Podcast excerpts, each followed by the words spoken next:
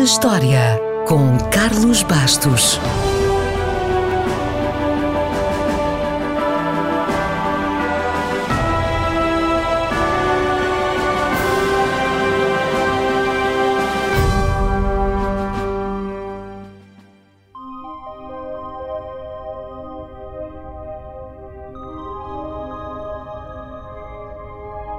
Em 1865, Júlio Verne publicou Da Terra à Lua, a história de um voo tripulado ao nosso satélite natural que foi quase uma visão do que viria a ser a viagem da Apollo 11.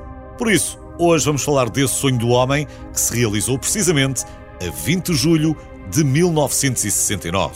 Na realidade, o sonho foi mais uma corrida espacial em plena Guerra Fria do que qualquer outra coisa. Só depois da notícia do lançamento do primeiro satélite da União Soviética, o Sputnik, é que os Estados Unidos se viraram para a Lua. Em 1958 foi fundada a NASA. E três anos depois, o presidente Kennedy prometia a Lua antes que a década acabasse. We choose to go to the moon in this decade and do the other things. Not because they are easy, but because they are hard. Os três astronautas escolhidos para a missão foram Neil Armstrong, Buzz Aldrin e Michael Collins. Depois de meses e meses de preparação, a 16 de julho de 1969, por volta das 9h30 da manhã, o foguetão Saturno V aquecia os seus motores enquanto era finalizada a contagem decrescente. Sob as palmeiras da Flórida, mais de um milhão de espectadores assistiu ao lançamento. Do enorme foguetão que tinha partido da Terra, entretanto, já só restava a Apollo 11, com os astronautas e um módulo lunar chamado Eagle, que iria permitir o primeiro passeio sobre a Lua. No segundo dia de viagem, o computador calculou que a Apollo 11 se dirigia para a Lua com tal precisão que apenas seria necessária uma ligeira correção na trajetória. Impressionante se pensarmos no computador daquela altura. Quando a Apollo 11 estava mais ou menos a meio do caminho, os telespectadores da Terra puderam admirar nas suas televisões pela primeira vez as magníficas imagens do seu próprio planeta transmitidas a partir da nave espacial. Finalmente, chegou o dia 20 de julho. Aldrin e Armstrong vestiram os fatos espaciais e rastejaram até ao módulo lunar através da escotilha de comunicação. Collins ajudou-os a passar como se estivesse a meter roupa na máquina de lavar. E lá foram eles.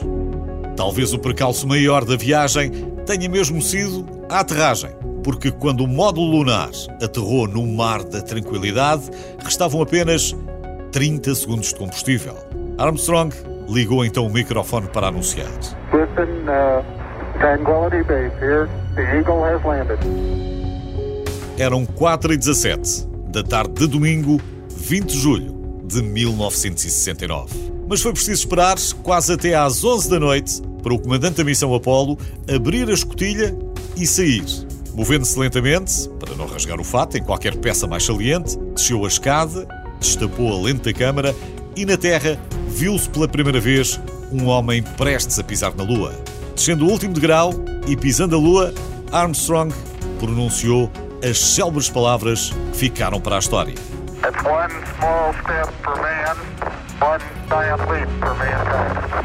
Depois de Armstrong, Aldrin também pisou a Lua e por ali ficaram, durante cerca de duas horas até voltarem à nave em órbita que os traria de novo de regresso a casa. Na Lua ficou um monumento com uma mensagem onde se lê: Aqui, em julho, 1969 anos depois de Cristo, os homens do planeta Terra pousaram pela primeira vez na Lua. Viemos em paz e em nome de toda a humanidade.